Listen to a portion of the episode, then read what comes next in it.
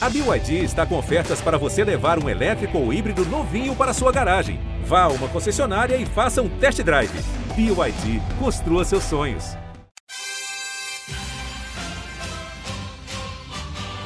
A medalha é Brasil, é Brasil, é Brasil! Brasil! Rumo ao pódio.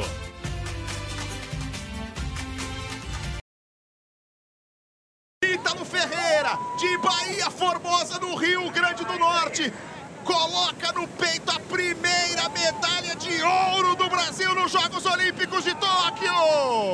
As lágrimas, a celebração, ainda mais com esse drama na bateria final da quebra da prancha na primeira onda.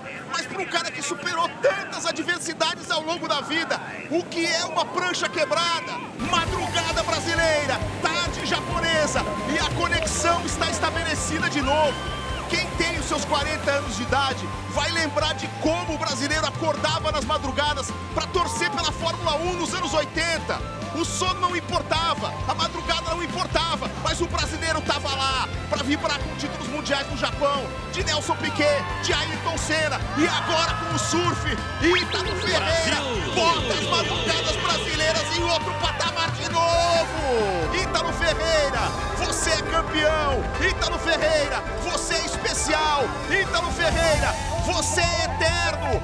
Ítalo Ferreira, você é ridículo. Brasil.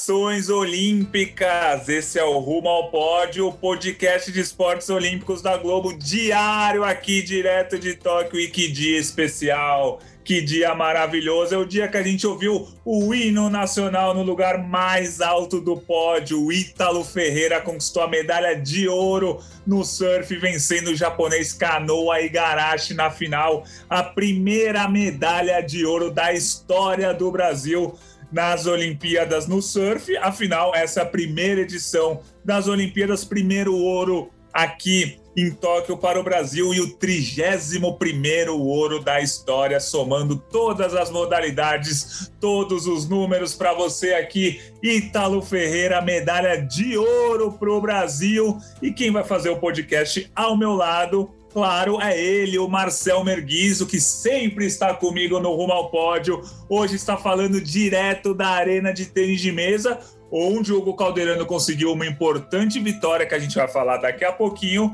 Mas, Marcel, acho que para abrir o nosso Rumo ao Pódio, vamos falar um pouquinho desse ouro maravilhoso do Ítalo Ferreira. Saudações olímpicas, Gui. Desculpe o barulho, não, são barulho, não é barulho de bolinhas, que era o que eu estava escutando até agora, é o barulho do, do DJ que resolveu animar a turma aqui com, com o fim dos jogos de tênis de mesa hoje. Então tenho meu próprio BG, minha própria música de fundo aqui para conversar com você hoje. Cara, o Everaldo mandou muito bem de novo. Ele lembrou uma coisa que remete muito a gente, que são as madrugadas no Japão. E, e, eu poderia falar não só das madrugadas vendo Fórmula 1, com as vitórias do Senna no circuito de Suzuka, mas a torcida do, do Flamengo, os rubro-negros vão lembrar da, da madrugada do título mundial aqui. Os São Paulinos vão lembrar das madrugadas de títulos mundiais no Japão. O Japão sempre trouxe muita sorte para muitas torcidas brasileiras e é muito legal o EV lembrar disso. Um título importantíssimo, o primeiro título de surf olímpico. Ítalo Ferreira, um grande cara, um cara merecedor desse, desse título. O Ítalo, quem conhece o meio, sabe que ele treina muito, ele é muito esforçado, ele chega nos locais de competição dias, semanas antes que o restante do circuito. Então é um cara merecedor e muito merecedor. E agora um cara que entrou para a história, entrou para a história da modalidade, entrou para a história do esporte, primeiro campeão olímpico do surf, ele que já é campeão mundial. Então é algo para se guardar. Esse dia precisa ser guardado. E, cara, que emocionante foi a entrevista dele para o nosso amigo Guilherme Pereira depois do título. Que emocionante. Eu fiquei emocionado com os olhos marejados quando eu vi o Ítalo, quando eu vi o Gui também. Então, assim, de tocar o coração. Que dia para o Brasil, que dia para o esporte olímpico brasileiro, Gui. É, e o Ítalo Ferreira, lembrando que a semifinal do Ítalo já foi muito difícil, ele venceu o Owen Wright da Austrália ali por uma diferença de menos de um ponto, e aí a final contra o Kano Igarashi, e aí foi um show. A pontuação final foi 15,14 a 6,60, então foi sem emoção no sentido da, da competição, né? Foi uma vitória para quem estava de fora tranquila, só no comecinho que deu aquele susto que a prancha do Ítalo quebrou, mas deu tudo certo e o Ítalo se recuperou e conquistou a medalha de ouro. Vamos ouvir o que, que ele falou logo em seguida após conquistar a medalha de ouro. Como é ser campeão olímpico? O que está passando pela sua cabeça? Qual que é o sentimento de ser campeão olímpico? É, eu vi com uma frase pro Japão: diz amém que o ouro vem. E veio, né? Eu acreditei até o final. Eu treinei muito uh, os últimos meses e Deus realizou meu sonho. Né? Eu só tenho a agradecer a Deus em primeiro lugar e me dar a oportunidade de poder fazer o que eu amo, ajudar as pessoas, ajudar a minha família, e sei, e sou eu, eu fui para dentro d'água, sem pressão, fazendo o que eu amo. E eu consegui o que eu quis, graças a Deus. Ítalo Ferreira, que emocionante a primeira sonora, que a gente chama de sonora, né? A primeira entrevista logo após a medalha de ouro, uma medalha espetacular, no mar mexido, né? A gente falou durante muito e muitos e muito tempo que o mar ia ser tranquilo aqui no Japão, ondas pequenas, mas hoje, nessa terça-feira, aqui no Japão, não estava só, a gente reclamou do calor durante toda a semana que passou. Hoje, especificamente, estava até um friozinho, por volta de 25 ou 26 graus, nublado, na chuva, e lá em Shiba, que fica a cerca de uma hora aqui de Tóquio, estava chovendo também, o mar bastante mexido, as ondas não eram tão grandes quanto as, as do Havaí, por exemplo, mas o mar estava complicado, o surfista que pegava a onda é, ia até perto ali da, da praia, tinha que voltar para a arrebentação, demorava, cansava. Então, o mar um pouco diferente do que a gente está acostumado, mas vamos ouvir o Ítalo Ferreira de novo. Ele é o nome da Olimpíada do Brasil até agora, ele conquistou a medalha de ouro para para pensar na sua história. Da onde você veio.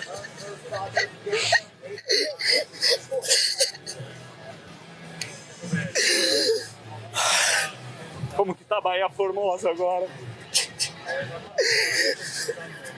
Eu queria que minha avó estivesse viva para ela ver isso. Para ver o que eu se tornei, o que eu me tornei e que eu consegui fazer pelos meus pais, pelos aqueles que estão ao meu redor. Não sei, não tenho palavras, eu só tenho a agradecer realmente. É algo que eu almejei bastante, eu sonhei. Tá lá do lado da minha cama essa frase que eu falei no início.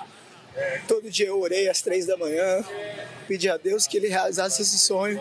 E tá aí, meu nome tá escrito na, na história do surf. Olha, eu tô arrepiado de novo de ouvir essa entrevista do Guilherme Pereira com o Ítalo Ferreira de Bahia Formosa para o mundo, Marcel. Não. Se você tá só arrepiado, você tá bem. Eu tô chorando aqui de novo. Já chorei a primeira vez. A hora que o Gui engasga a voz, é sério, eu engasgo igual ele, assim. Porque acontece comigo, acontece com a gente, né, Gui? A gente acompanha esses caras de perto, assim, a gente fica. Ó, vou chorar de novo. A gente fica acompanhando esses caras quatro, cinco anos, então a gente vê vê a luta deles, ouve, sempre tá acompanhando o que não, não é fácil para ninguém. Então, ainda mais quando você vê um cara que você gosta, que você sabe que lutou, que, que passou por coisas difíceis para chegar ali, então, desculpa, você se emociona junto.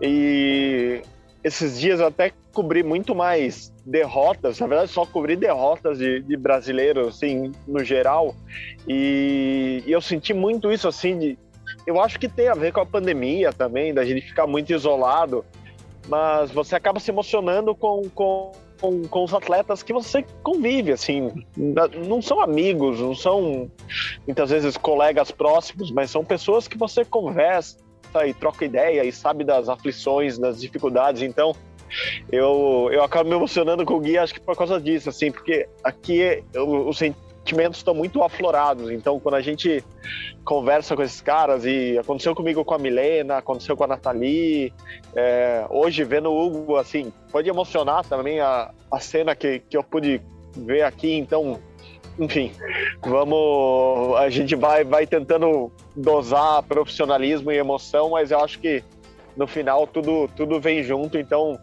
é, entendo o Gui, entendo o Ítalo e, e, fico emocionado toda vez. Acho que vou ficar emocionado toda vez que eu ouvir essa entrevista dele. É, eu acho que é o sentimento que a maioria da, do povo brasileiro sentiu ao ver é, tudo que aconteceu. A história do Ítalo, que é uma história muito quando, quando, a gente ouve ela, a gente fica emocionado. A história que ele começou a, a, surfar na tampa de um isopor quando ele era pequeno, lá em Bahia Formosa, no Rio Grande do Norte.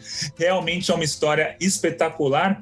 E a gente tem também a história do surf, né? Uma modalidade que é um estilo de vida, é uma modalidade que entrou para as Olimpíadas pelo jeito para ficar, porque não é só porque nós somos brasileiros que a gente está empolgado com surf nas Olimpíadas. O mundo inteiro se empolgou com essa primeira edição das Olimpíadas com surf, e o surf sempre teve muito preconceito envolvido, né? Então a gente vai ouvir o Ítalo Ferreira falando um pouquinho sobre isso, né? Muita gente acha que o surf não é um esporte profissional, acha que o surf é, não é uma coisa boa para a vida, mas é, o surf é esporte, o surf é saúde, o surf é muita coisa. Vamos ouvir o Ítalo falando um pouquinho do preconceito do surf.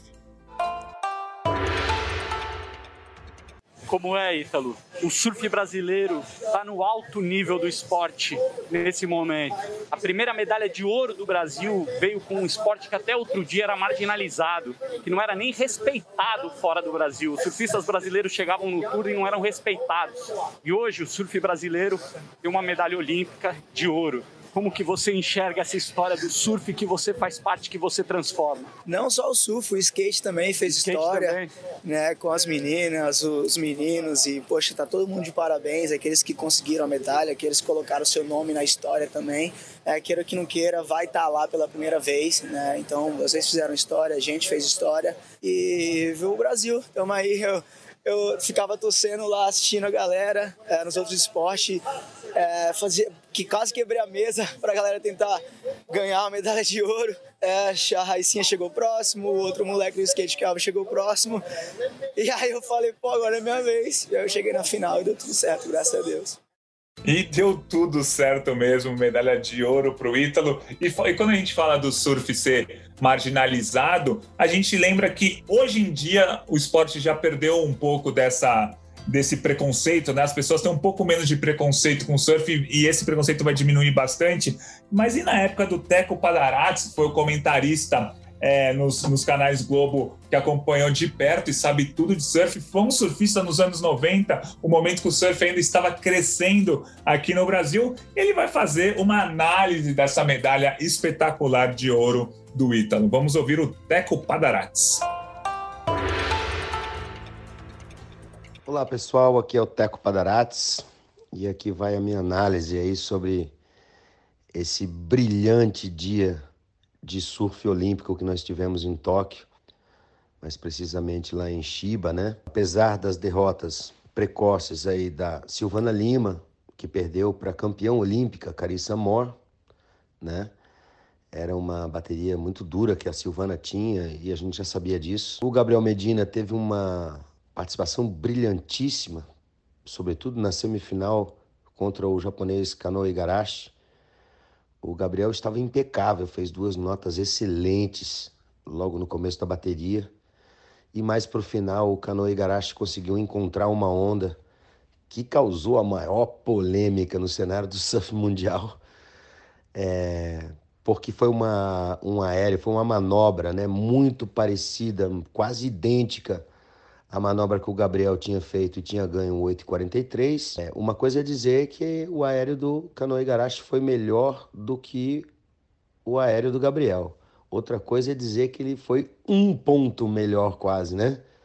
Do que o aéreo do Gabriel. Isso realmente não aconteceu. E enfim, mas quem tem que responder por isso é, são os juízes, né? Não desmerecendo a performance do Canoe Igarashi, que foi brilhante, ele fez o que ele tinha que fazer, né? Agora, eu acho que ele gastou toda a sorte que tinha guardado nessa semifinal. Porque quando ele chegou na final contra Ítalo Ferreira, simplesmente não conseguiu surfar a bateria inteira. Ao contrário do Ítalo, que manteve seu ritmo desde o início da bateria, se manteve pegando várias ondas e foi sempre brilhante nas ondas. E ao contrário das outras baterias, ele não investiu tanto nos aéreos. Ele realmente foi para o surf convencional, ele queria completar boas ondas, dava de ver na cabeça do Ítalo que ele estava apenas pensando na medalha de ouro. Não estava mais pensando em dar um show, não estava mais pensando em tentar o aéreo mais incrível.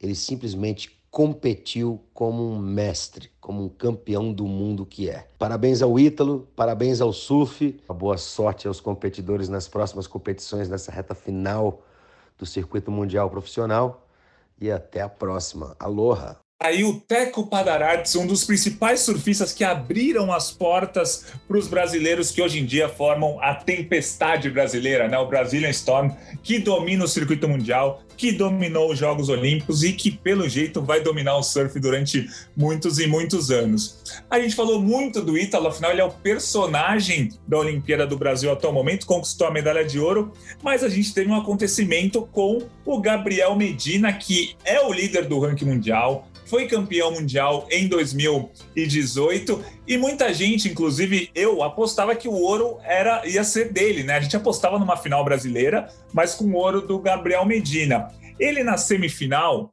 teve um, um resultado um pouco estranho. Eu não sou muito entendido, entendido de surf a ponto de saber se a nota seria merecida ou não, mas o Kano Igarashi japonês venceu com 17 pontos contra 16,76 do Gabriel Medina e o Canoa ganhou uma nota 9 ali, faltando 5, 6 minutos para o fim da bateria, que deixou ele na frente para ele avançar para a final. O Gabriel Medina reclamou bastante dessa nota. Vamos ouvir o que ele falou e daqui a pouquinho a gente comenta sobre o, essa discussão do Medina com os árbitros, com o comitê, com a organização do surf olímpico. Depois da, da, semifinal, você saiu, fez uma postagem na rede social, com certeza você viu a sua manobra e a do Canoa, foram manobras idênticas, as mesmas manobras, qual que foi a, qual que é a sua opinião? Ah, é triste quando isso acontece, é, muita gente mandou mensagem, é, é, difícil passar o ano treinando, né, se esforçando e, e chegar nisso, mas minha parte eu fiz, é, tô amarradão, é, fiz o meu melhor e agora é continuar trabalhando. Tem coisas que não dá para entender, mas tinha que ser assim. O Gabriel Medina saiu pistolado dessa semifinal. Depois ele ainda disputou a medalha de bronze contra o Owen White da Austrália e perdeu ali por dois décimos, também uma, uma disputa muito apertada. O Gabriel Medina terminando em quarto lugar, sem inclusive a medalha de bronze. Marcel, como que você viu toda essa confusão do Medina que ficou no quase para semi, ficou no quase no bronze e agora ficou no quase, ficou sem pódio aqui em Tóquio? É, é, foi uma Olimpíada complicada para Medina desde, a, desde o início, né? Desde antes da Olimpíada, para falar bem a verdade, com toda a polêmica polêmica da vinda ou não da Yasmin Brunet, a esposa dele, para Tóquio. É, isso pode ter abalado ele de alguma forma ou não, não, não dá para saber, a gente avalia sempre depois do resultado, então é, é complicado saber se seria melhor se ela tivesse vindo ou não. Enfim, não dava para vir porque ninguém está trazendo parente para Tóquio. É, em relação às notas, é, é, é o complicador de todo, de todo esporte que, que tem avaliação por notas, né, Gui? A gente vê reclamação na ginástica, a gente vê em outras modalidades também. É, o que pesa nesse caso e o que pesou, acho que mais forte, foi porque foi contra o japonês. E, e já havia a polêmica do dia anterior das notas no skate a favor das japonesas. É, então acho que vai pegar muito isso. Sempre que o Japão for favorecido, ou a gente imaginar que o Japão está sendo favorecido aqui em Tóquio é, a, a, polêmica das notas vai, vai, vai vir à tona de novo. E, e, e é difícil, é, é, é, difícil avaliar, Gui. Eu não, eu não consigo, eu não consigo até lendo quem, quem eu pude ler hoje sobre, sobre as notas, é, eu não consigo cravar que o Medina foi prejudicado e que devia ter ganho, porque a, ele fez uma manobra muito melhor que o Canoa. Canoa, desculpa. É, então, eu, eu acho que pode parecer até choradeira de, de, de pós, pós, pós não medalha, né? Vamos, vamos dizer assim. É, só dando um, abrindo um parênteses dentro disso, é, que engraçado como em dois, três dias de Olimpíada, os dois novos esportes, dois dos novos esportes, né, o skate e o surf, já criaram uma nova rivalidade. Assim, Brasil e Japão já são rivais olímpicos em duas modalidades que acabaram de nascer nas Olimpíadas. Né?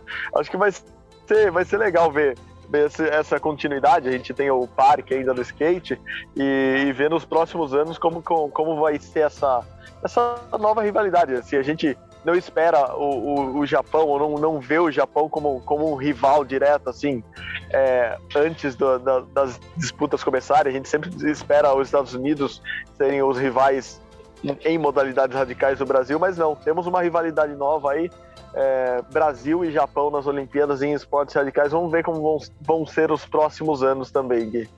É verdade, é verdade. Então, Fechamos aqui o surf, falamos bastante porque tivemos medalha de ouro, tivemos o Medina em quarto lugar e fazendo um resuminho rápido do dia para dar aquela nota que eu tenho dado todo dia para cada participação do Brasil. Hoje eu vou dar nota 8. É só lembrando as notas que a gente deu. O primeiro dia do Brasil, somando todas as modalidades, eu dei nota 6. Depois tivemos 8,5 no segundo dia. O terceiro dia foi nota 6 de novo. E o quarto dia foi nota 8. Por que, que eu estou dando 8 e não 10? Porque assim, o Ítalo foi espetacular, não tem dúvida nenhuma. Ítalo fora do comum. Mas a gente esperava uma medalha do Medina podia ser a prata, podia até ser, o, até ser o bronze, mas a gente esperava duas medalhas no surf. Na realidade mesmo, a gente contava até com três medalhas, mas a Tati Weston Weber acabou, cai, acabou caindo é, nas quartas de final, assim como a Silvana Lima. É, na verdade, a Tati caiu nas oitavas, né? A Silvana Lima que caiu nas quartas, e eu queria uma medalhinha do surf feminino, então por isso que eu não tô dando nota 10. Mas o Brasil teve uma nota 8, porque além dessa medalha do, do Ítalo Ferreira, a gente teve uma outra medalha, talvez a mais inesperada do Brasil até o momento, talvez não, com certeza a mais inesperada do Brasil até o momento, que foi o bronze nos 200 metros livre do Fernando Scheffer. O Fernando Scheffer, na, nas minhas projeções, que a gente adora, que eu adoro fazer, o Fernando, o Fernando Scheffer. Gostei, não. A gente adora. Você adora. Não, a gente gosta, a gente gosta. Você adora. Exatamente. O Fernando Scheffer estava naquele bolo do pode surpreender, porque a prova dos 200 livre, que ele ganhou a medalha de bronze, atualmente não tem nenhum dono. Não tem aquele cara que o campeão mundial, campeão olímpico, recordista mundial, não.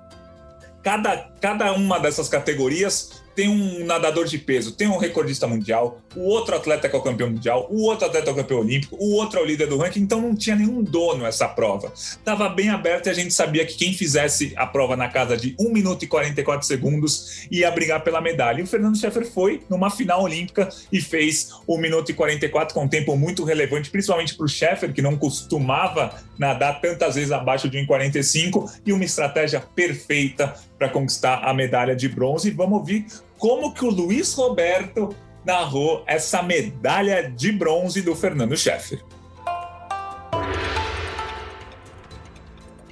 Brasil na piscina olímpica. Vamos com o Fernando Scheffer. O brasileiro tá na parada. Simbora, Brasil. Simbora, Fernando. Fernando, nas braçadas do Fernando. A esperança do Brasil. Fernando, Fernando, pra chegar, pra bater. É bronze, é bronze, é bronze. É medalha de bronze para o Brasil. Brasil. Fernando Scheffer é o nome da emoção. O bronze é sabe de quem? Do Brasil. O Vibra Canoas, vibra o Brasil inteiro. Chegou a medalha na piscina olímpica de Tóquio. E foi muito importante essa medalha para a natação brasileira. A natação brasileira que passou em branco nos Jogos de 2016, no Rio de Janeiro, em casa, nenhuma medalha olímpica conquistada. Aí agora, aqui em Tóquio, no Japão, numa prova em que não era tão esperada uma medalha, como eu falei agora há pouco, o Fernando Scheffer estava entre os cotados, mas não era exatamente o favorito. Ele vai lá e conquista a medalha de bronze. Só trazendo os resultados, Thomas Dean, da Grã-Bretanha, venceu 1,44,22. O Duncan Scott ficou em segundo, 1,44,26. O Fernando Scheffer, não confundir com o Fernando Scherer, 1,44,66, apenas dois centésimos na frente do romeno Davi Popovic, esse romeno que surgiu esse ano. Ninguém conhecia esse, romano, esse romeno. Disputou o Campeonato Europeu Júnior um mês antes da Olimpíada e fez tempos espetaculares, chegou até cotado para medalha e ficou na quarta posição, dois centésimos atrás do Fernando Scheffer Marcel. Dois centésimos já é pouco numa prova de velocidade. Numa prova que não é tão velocidade, é como os 200 metros livre, é muito, muito pouco mesmo. É aquele negócio tipo, se o chefe não tivesse cortado a unha, talvez ele não tivesse. Se, se, ele tivesse cortado a unha, talvez ele não tivesse ganho essa medalha. E boa lembrança, falando em cortar a unha, o Fernando Cheddar, não. Cheddar. Cheddar é o lanche, é o molho do lanche. O Fernando Cheddar falava isso, né? Que não cortava as unhas em época de competição, porque elas podiam definir ali, principalmente ele, que nadava aos 50, era especialista no 50 e no 100 então ele não cortava as unhas, talvez seja uma boa estratégia mesmo não cortar. É, para quem consegue ver nas redes sociais ou conseguiu ver na TV, dois destaques eu vou dar aqui. O primeiro, o Luiz Roberto narrando a, a medalha, é sensacional. O vídeo tá, tá rodando por aí já. Luiz Roberto saltando no estúdio, pulando. E do lado dele, ninguém mais, ninguém menos que Gustavo Borges, o último brasileiro a chegar numa final de 200 e conquistar uma medalha também. Então, é, o momento histórico ali também da narração é, e, e, dessa comemoração da, da medalha do, do, do, do Fernando. E em relação à chegada do 200, é impressionante mesmo, eles chegam muito perto e também quem, quem conseguiu ver na TV, quem consegue acompanhar, atualmente a a Olimpíada tá além daquela tradicional já faixa do recorde mundial, eles estão colocando um, um, uma arte sobre os nadadores e você consegue ver a velocidade que eles estão chegando ali, quantos metros por segundo cada um tá, tá nadando ali na, na, na, reta final da prova, né? E você vê que o Fernando vai chegando, vai chegando, vai passando e a velocidade dele vai aumentando em relação, em relação aos britânicos e o é o que faz ele bater na frente. Então é muito legal para quem quem tá virando as madrugadas aí assistindo a Olimpíada esses dois momentos. Se você não viu, vá nas redes sociais e veja tanto a chegada quanto a narração do, do Luiz Roberto, muito, muito bacana. E historicamente o Brasil tem conquistado medalhas na natação é, depois de ficar em oitavo lugar nas, nas semifinais, nas eliminatórias. Né? A gente lembra uma final de natação tem outra, oito atletas e, e, aquele que faz o oitavo tempo na semifinal ou nas eliminatórias, nada na teoria na pior raia, na raia do canto, ali onde ninguém presta muita atenção. O primeiro colocado na semifinal, por exemplo, pula na raia 4. E o Fernando Scheffer fez o oitavo tempo na semifinal, entrou na final com o pior tempo e foi medalha de bronze. Algo que aconteceu com o Fernando Scherer em 1996 nos 50 metros livre. Ele entrou com o pior tempo na final e foi bronze. César Cielo, no 100 metros livre em 2008, entrou com o pior tempo na final e foi bronze. Gustavo Borges, em, 96, nos 200 metros livre, entrou com o sétimo tempo, quase ficou fora da final, nadou e foi prata. Então, o Brasil tem esse histórico de, quando passa raspando para a final, conquista a, a, medalha, pelo menos uma medalha, seja de prata, seja de bronze. E vamos ouvir o que, que o Fernando Scheffer falou logo após a espetacular medalha de bronze. Novo medalhista olímpico da natação brasileira. Fernando, primeira coisa, transporta a gente para aquele momento do toque na borda quando você viu seu nome lá como medalhista olímpico. O que, passou pela sua cabeça? O que, você sentiu? Só queria fazer, fazer a minha prova, é, tentar colocar na água tudo que eu treinei e, e, e nadar, nadar feliz, né? Cada abraçada, é, aproveitando cada metro. É, é uma, é uma sensação muito especial. Parece que Parece que eu tô sonhando ainda. Todos nós sonhamos com isso. Vou dar minha, meu último depoimento sobre essa medalha de bronze. Eu estava no judô, acompanhando as lutas da Kathleen Quadros e com o celular do lado para ver a prova ao vivo, né? E assim, a, a internet, dizem que a internet no Japão é muito rápida, mas dá umas travadas parecia aquela propaganda de, de banda larga. Eu juro para você, o Fernando Scheffer virou faltando 50 metros, ele estava entre os três primeiros colocados, aí travou Aí voltou com ele na linha de chegada, já aparecia propaganda de, de, de internet e banda larga, mas vibrei, comecei a gritar ali na sala de imprensa é, do judô. Foi muito legal essa medalha do Fernando Scheffer. E só para fechar o assunto natação, legal, muito bom também. O Leonardo de Deus passou para a final dos 200 metros borboleta com o segundo tempo. A prova dos 200 metros borboleta tem um cara que é acima de todos, aquele cara que só não vai ganhar ouro se acontecer alguma coisa muito grave, que é o Christoph Milak, da Hungria. Ele, inclusive, bateu recentemente o recorde mundial dessa prova que pertence ao Michael Phelps. Então, esse húngaro meio que já é ouro, digamos assim. Agora a briga pela prata vai ser boa e o Leonardo de Deus está na briga. Vamos ficar de olho. O Fernando Scheffer, depois da medalha de bronze, horas depois ele voltou para as eliminatórias do 4x200 e também está na final 4x200. Hoje à noite, no horário brasileiro, disputa a final do revezamento. E, Diga, Marcelo. Deixa eu só aproveitar para agradecer o seu depoimento sobre a internet aqui no Japão, porque a gente veio com muito com essa expectativa de que ia ter 5G, 6G, 7G, 28G. Mas, cara, a gente tá sofrendo muito, porque a gente fica assistindo as outras provas e comigo foi no, foi no surf hoje. Eu já tava lá na, na, na SAT, lá na, na canoagem Slalom, e querendo ver ali a, ainda as semifinais, o Medina e o Ítalo. E, e, é terrível, porque trava muito a internet aqui. Eu não, não sei se a culpa é nossa, a gente comprou os chips errados, ou assim, para toda hora e a gente não consegue ver o vídeo no streaming, então dá um desespero, porque trava na hora da nota, trava na hora. Então, só o desabafo aqui também em relação à internet no Japão, que não, não é como eu esperava.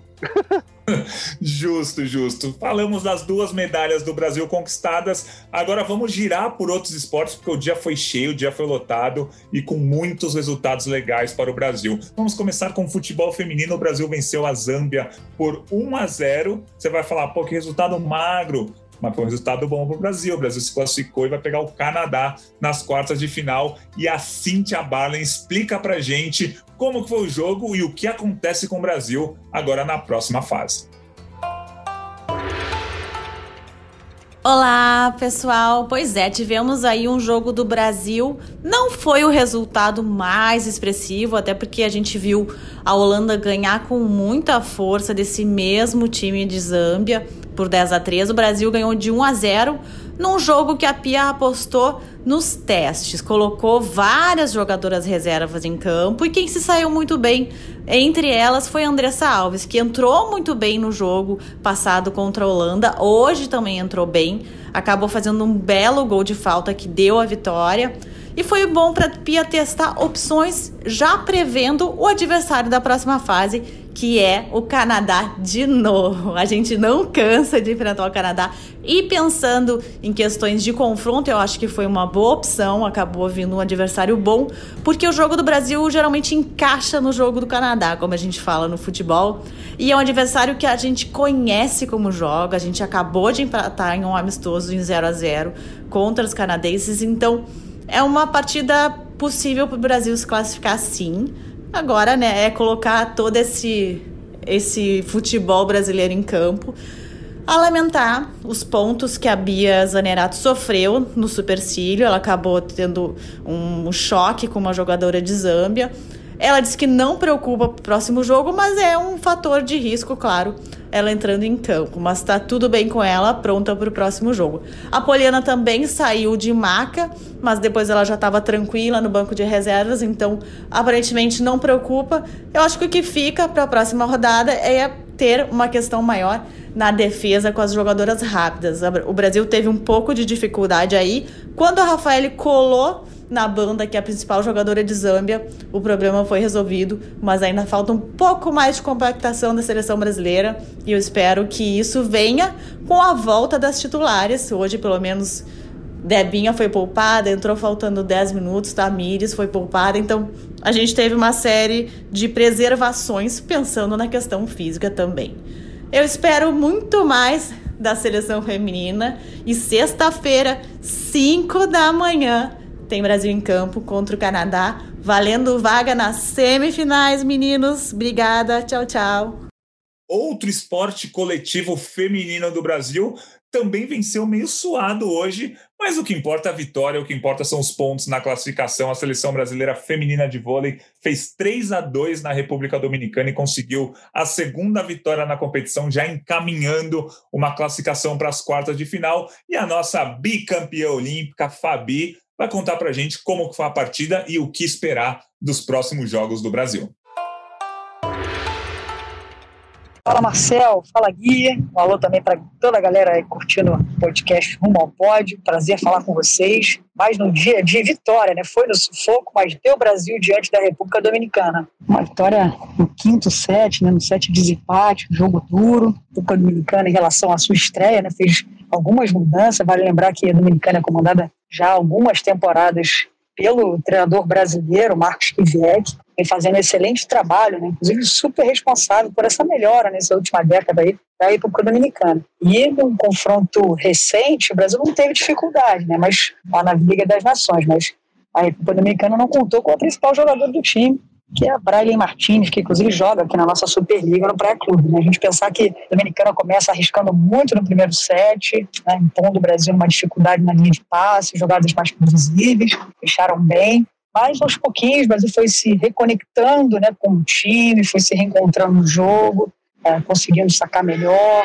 impor o seu sistema de bloqueio e defesa. Foi muito bem nos saques, né, fez oito aces durante toda a partida e contou com uma atuação especial da Fernanda Garay, né, campeã olímpica em Londres 2012, foi a principal pontuadora do jogo, né, 26 pontos, ajudada também pela Gabi, né, uma atuação um pouco abaixo da nossa oposta hoje, a Tandara, foi bem marcada pelos adversários, o que é natural, né? um jogador que desperta bastante atenção pelo poder de definição, né? Mas o importante, o Brasil soube ter lucidez no momento certo e na hora de decidir a partida foi superior e conseguiu uma vitória importante, né? O que coloca o Brasil numa briga que a gente já esperava, né? Brasil e Sérvia disputando aí a primeira colocação do grupo.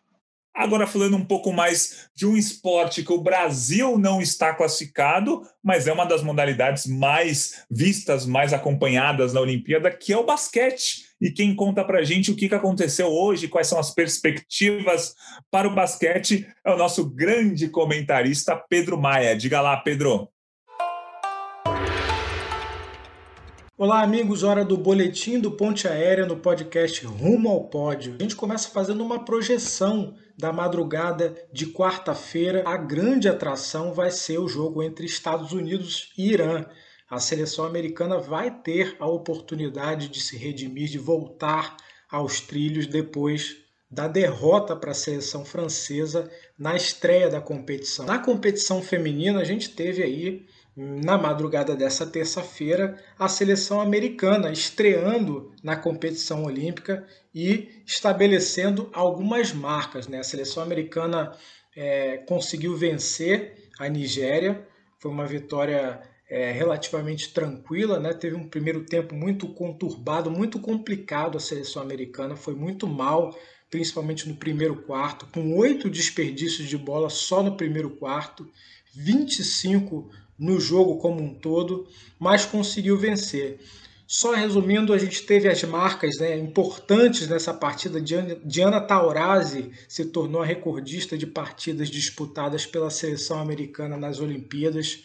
São 33 jogos pelas Olimpíadas no currículo. E a seleção americana, com a vitória, conseguiu sua quinquagésima vitória seguida. Foi o quinquagésimo triunfo seguido da seleção americana entre as mulheres nas Olimpíadas. Outro jogo que foi muito surpreendente na competição feminina foi a vitória do Japão sobre a França. É isso, amigos. O boletim do Ponte Aéreo no podcast Rumo ao Pódio fica por aqui e a gente se vê.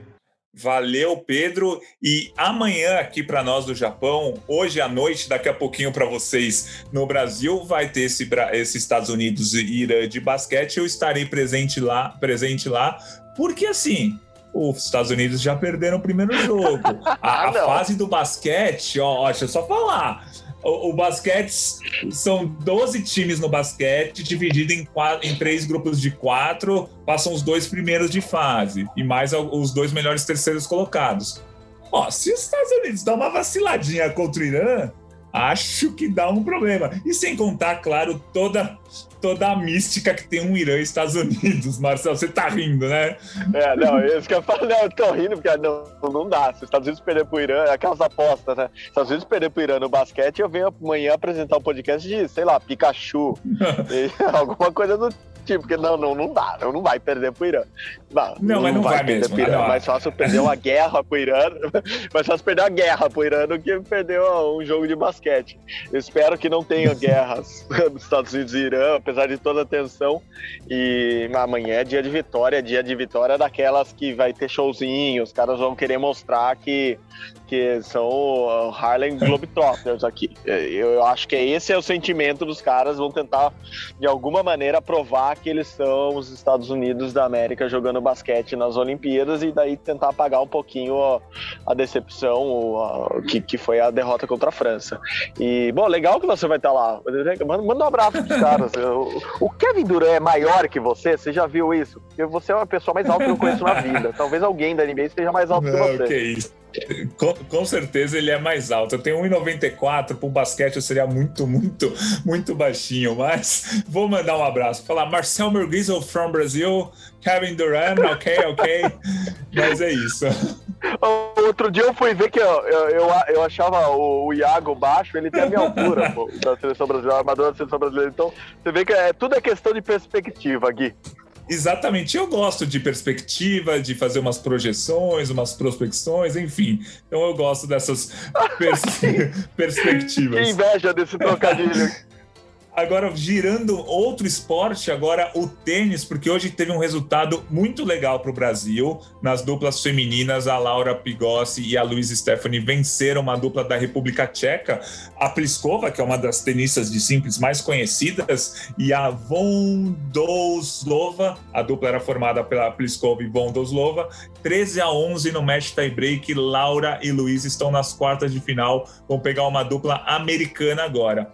E a gente também teve um resultado, é, eu digo triste, porque a Naomi Osaka foi o grande nome da cerimônia de abertura, ela acendeu a, a no, no estádio, ela é a esportista japonesa mais conhecida, mais famosa, que ganha mais dinheiro. É, acabou sendo derrotada nas oitavas de final, sabe por quem?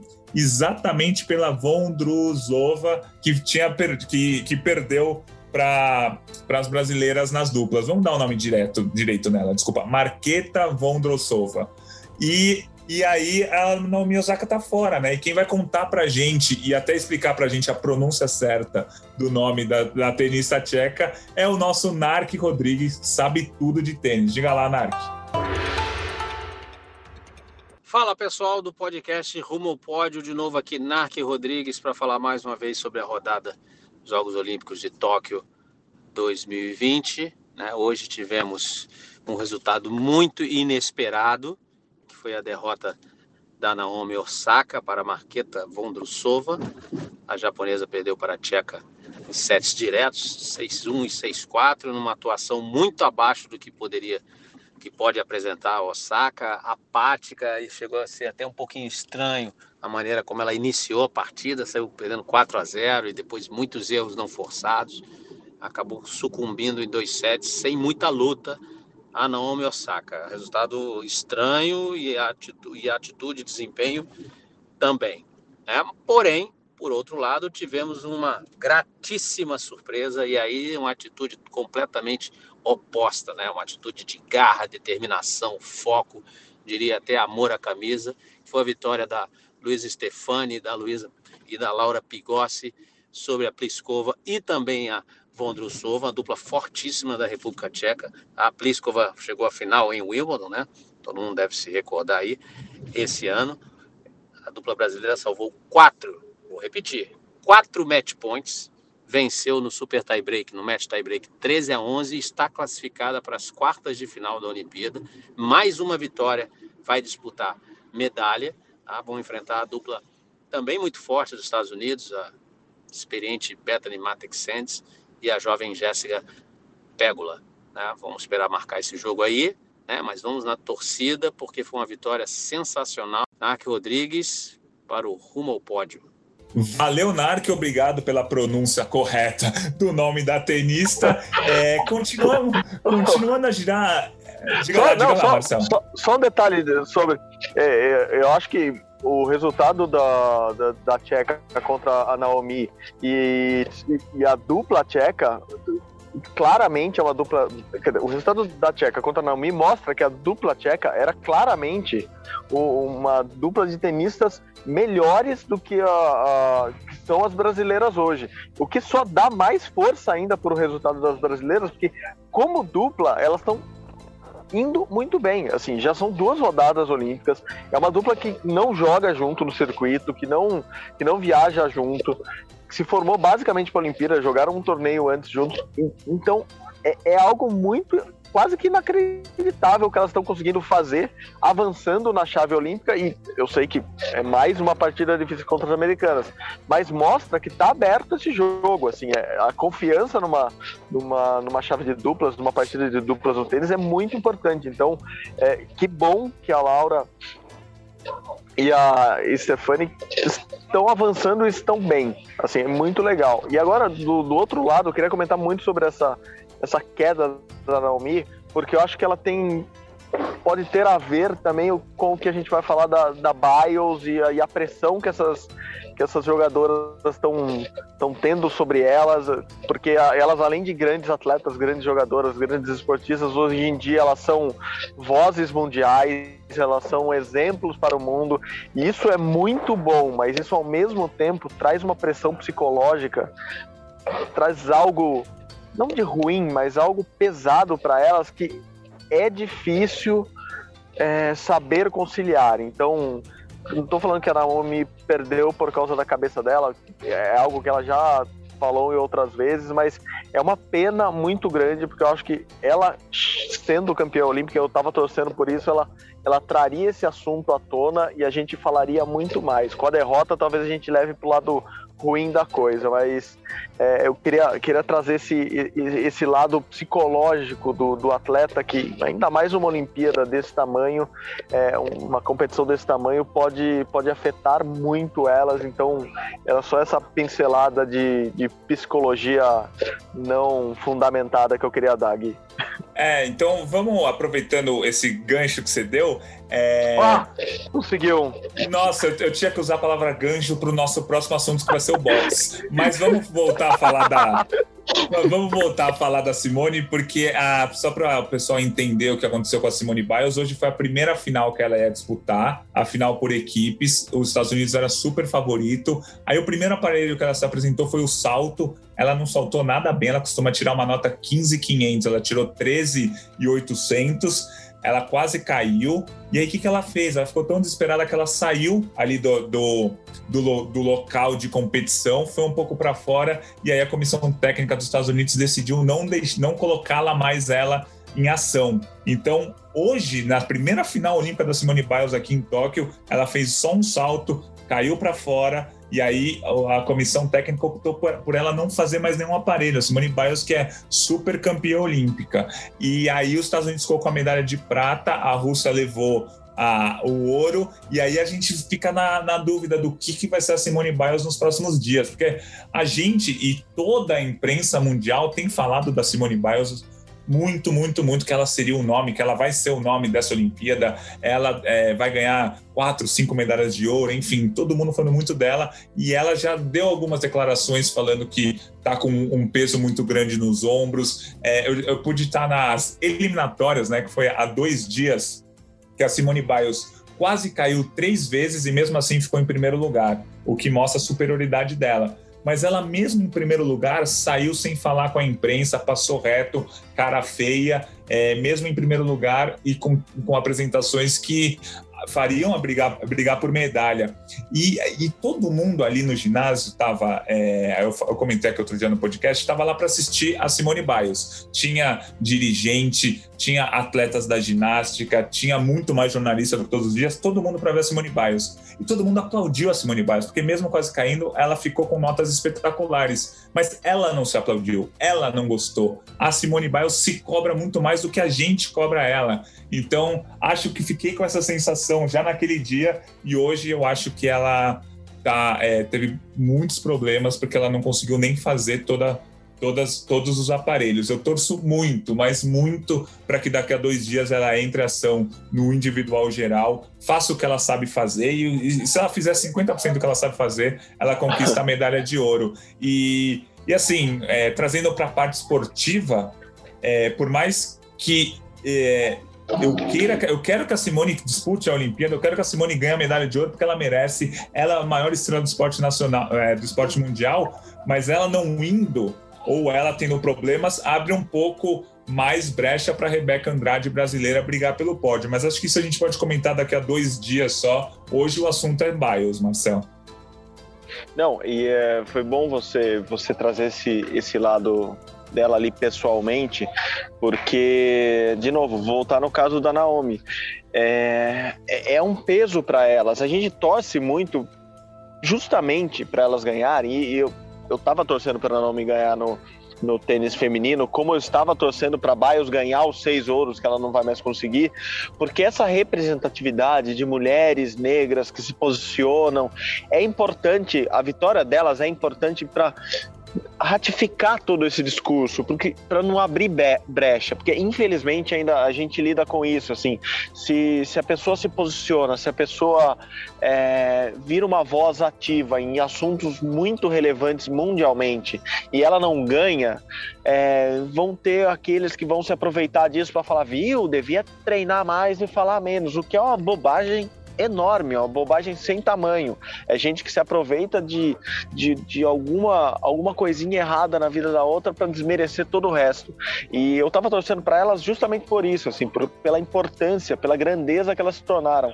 E, e, e, a, e não ter a BIOS no, no, no, auge da forma vai ser muito ruim para essa Olimpíada. A gente falou isso antes da Olimpíada começar.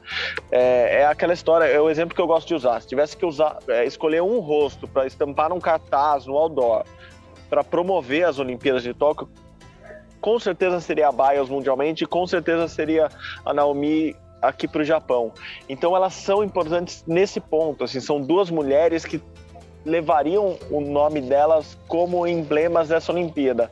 Então, não que eu tema que isso não, não faça bem para Bios, mas eu gostaria muito que ela ganhasse por causa disso. E ela não ganhando, ela não competindo em tudo, eu temo que a gente tenha que ver uma carreira se encerrar mais rápido, a gente não veja ela brilhando como a gente sempre esperava, e isso muitas vezes é por causa de um, de um, de um problema na mente, assim, e, e, é algo que a gente nem dá muita bola, né? A gente fala muito mais de contusões, de lesões que prejudicam, prejudicam fisicamente os atletas e, e nem sempre dá bola tanto para a mente, para a cabeça deles. E a gente vê cada vez mais que a, a cabeça em dia é tão importante quanto o corpo para todo mundo, não só para os atletas, Gui. Com certeza, Marcel, com certeza. Acho que essa nossa conversa, essa nossa discussão é muito importante e a gente torce muito, muito que a Simone Biles consiga, daqui a dois dias, fazer o que ela sabe fazer e conquistar a medalha de ouro. A gente está terminando já o nosso rumo ao pódio, mas antes vamos fazer um resumo do que aconteceu nas outras modalidades, porque o Brasil, além de tudo que a gente falou, conseguiu resultados importantes. Falando rapidamente da vela, após seis regatas, três delas disputadas hoje e três delas disputadas ontem, o Robert Scheid está em terceiro lugar na classe laser. Faltam cinco regatas, é, quatro regatas tradicionais, digamos assim, mais a regata da medalha que vale o dobro. Então, o Robert Scheid brigando pela medalha já passou da metade da competição, ou seja, vai ser bem, vão, vão ser bem interessantes os próximos dias da classe laser. Na classe 49er, a Martini e a Kaina Grael, hoje foi a Martini Grael e a Kaina Kunze, hoje foi o primeiro dia delas. É, após três regatas, elas estão em terceiro lugar é, no geral, então estão na briga, estão no bolo. Acho que foi um primeiro dia meio difícil. A primeira regata elas ficaram em 15 lugar, mas depois elas conseguiram bons resultados, estão em terceiro no geral. Esses são os dois resultados da vela. A seleção é, brasileira de handball feminina, a seleção feminina de handball, venceu a Hungria e agora em dois jogos está com uma vitória e um empate. Um empate contra o Comitê Olímpico Russo, uma vitória contra a Hungria, então está se desenhando aí uma vaga para a seleção feminina de handball nas quartas de final. Isso também é um resultado super legal. O vôlei de praia tá me deixando com um pouquinho de dor de cabeça. Hoje, o Alisson e o Álvaro perderam de 2 a 1 para o Lucênio Dalhauser, lembrando que o Dalhauser foi campeão olímpico em 2008. E a Agatha e a Duda perderam para as chinesas agora. O jogo terminou agora há pouco, então duas derrotas que a gente meio que não esperava, mas aí um resumão do Dia Olímpico do Brasil. E, a, e o Hugo Calderano venceu, está nas quartas de final e Marcel só acompanhou isso de perto, né? Sim, sim, sim. Pô, foi um jogão aqui, Gui. O jogão foi o jogo mais demorado da, da noite aqui, aqui no ginásio metropolitano de Tóquio. O ginásio que é belíssimo, aliás. Eu, nesse momento, vou descrever a cena desse momento. É, acabaram as, as quartas as oitavas e finais todas e entraram uns, ó, vou contar rapidamente que 10, 20 japoneses, estou exagerando, não sei se todos são japoneses, mas aparentemente sim, é, uns 20 japoneses para trocar as mesas de lugar, porque a partir de amanhã começam quartas de final, quartas de finais, depois semifinal e final. Então, o que era um, um ginásio com quatro mesas de, de, de ping-pong, para quem já viu uma mesa de ping-pong, quatro é, mesas de tênis de mesa, agora vão virar só duas. É, na verdade, vão virar, vai virar uma só que eles vão botar ali no meio, que eu estou vendo nesse momento. Eles reconstruindo o ginásio inteiro. O ginásio é muito bonito, ele é do. Ele foi, foi sede da ginástica em 1964. Os primeiros Jogos de Tóquio foram aqui. Aqui foi a sede da ginástica. Enfim, todo esse parênteses para voltar no Caldeirão fez, para mim, a melhor partida da noite aqui. Ele oscilou muito contra o Jang, que é um coreano que, assim, o cara fez uma belíssima partida, mas eu acho que o Hugo falhou algumas vezes durante o jogo, senão ele poderia ter fechado mais rapidamente. Fechou em 4 a 3 ou seja, levou para a decisão para o último set. E amanhã, o, o, com, essa, com essa vitória, o Hugo conseguiu uma classificação inédita. Nunca um brasileiro tinha chegado nas quartas de finais do tênis de mesa nas Olimpíadas. O Hugo foi o primeiro a conseguir isso e foi muito legal, muito emocionante. Até falei lá no início que foi tinha uma cena emocionante aqui. O Hugo acabou o jogo, ele deu a volta em todo, em todo o ginásio e veio cumprimentar um por um da delegação brasileira, assim, técnicos, preparadores físicos, os outros jogadores, e rolou um abraço, assim, bem caloroso de um por um no Hugo, porque ele, o que ele fez hoje foi histórico para o tênis de mesa brasileiro. E amanhã, assim, ele, ele passa para as quartas de finais e amanhã ele pega um alemão que ele nunca venceu na vida, Gui. É, vai, vai ser bem complicado para o Hugo. Mas eu estava até comentando aqui com, com colegas aqui na, na, na arena. Falei, eu prefiro o Hugo pegando qualquer europeu, seja um alemão que ele nunca ganhou ou um francês que ele ganha sempre, do que um, um, um, jovem moleque asiático que você nunca sabe o que pode aprontar, que pode ser a nova revelação de qualquer país pequeno da, da Ásia, ou sendo um chinês ou um japonês. Então o Hugo pega o Dmitry. Osh, opa, até confundi o nome dele aqui. Dmitry Ovcharov. Ele é nascido em Kiev, na Ucrânia, quando a Ucrânia ainda não é não era a Ucrânia, mas enfim, ele é alemão, ele joga pela Alemanha, ele já tem quatro medalhas olímpicas, a maioria delas por equipe pela Alemanha. Então amanhã, nove da noite aqui de Tóquio, nove da manhã ainda no Brasil, Hugo Calderano e Dmitry Ovicharov. Se o Hugo ganhar essa partida, muito provavelmente ele pegará a maior estrela mundial do tênis de mesa hoje, o Malong, o chinês chinês que passou o carro em todos os adversários até agora aqui. Então podemos ter uma partida histórica do Hugo é, contra o chinês, que é, que é o atual campeão olímpico, que pode ser o primeiro bicampeão olímpico individual da China no tênis de mesa. Então amanhã, para quem quiser preparar a torcida, ó, já comecei, eu acho que eu me antecipei ao despertador de hoje. É isso, a dica é Hugo Calderano contra o alemão que ele nunca venceu depois de três partidas amanhã, quartas de final olímpica aqui do tênis de mesa, Gui.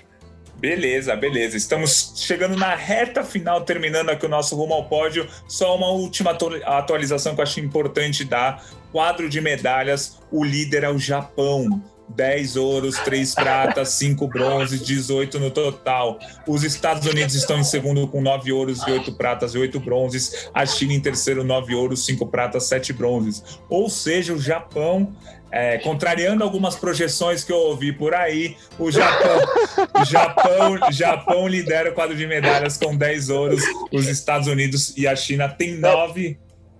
Fala, Marcelo. E antes, antes da gravação, o Japão conquistou uma medalha importantíssima no softball, que é um esporte muito querido aqui, mas conquistou sobre a equipe que é tremendamente forte dos Estados Unidos. Então, o Japão tá ganhando muita medalha que a gente, a gente, você, nem esperava, né? É impressionante. E essa daí não dá para reclamar de nota, porque no softball é rebater a bolinha o mais longe possível e correr. Não tem nota. Então, o Japão ganhou no campo essa medalha importantíssima. Exatamente, exatamente. Marcelo, você já soltou um despertador, eu vou soltar outro despertador um pouco mais curioso, porque não envolve o Brasil, mas toca o despertador aí, porque às seis da manhã vai ter a final do rugby, o rugby masculino. As semifinais são antes, mas a Argentina está na semifinal. É, as, as, semifinais são às onze e meia da noite. A Argentina vai jogar contra, o, contra a Fiji. A outra semifinal é a Austrália e África do Sul. E às seis da manhã tem a final do Rugby Sevens masculino. Acho que vale ver, viu? É, mesmo que não tenha Brasil, vai ser muito legal de acompanhar. Vai ser um jogaço a final do rugby. Então, despertador tocado, nota dada, resumão do dia feito, muita conversa. Marcel, sempre um prazer fazer o Rumo ao Pódio ao seu lado e a gente volta amanhã, Marcel. Muito legal, Gui. É sempre um prazer enorme falar com você diariamente, aprender com você e gravar com você, rir com você. Parece que é música da Xuxa isso, né? É, agora que eu percebi, desculpa. É... Foi muito legal, foi muito legal. Vou sair aqui do tênis de mesa antes que um desses japoneses me tire aqui. Eu acho que eu estou espionando alguma coisa para Hugo Calderano amanhã.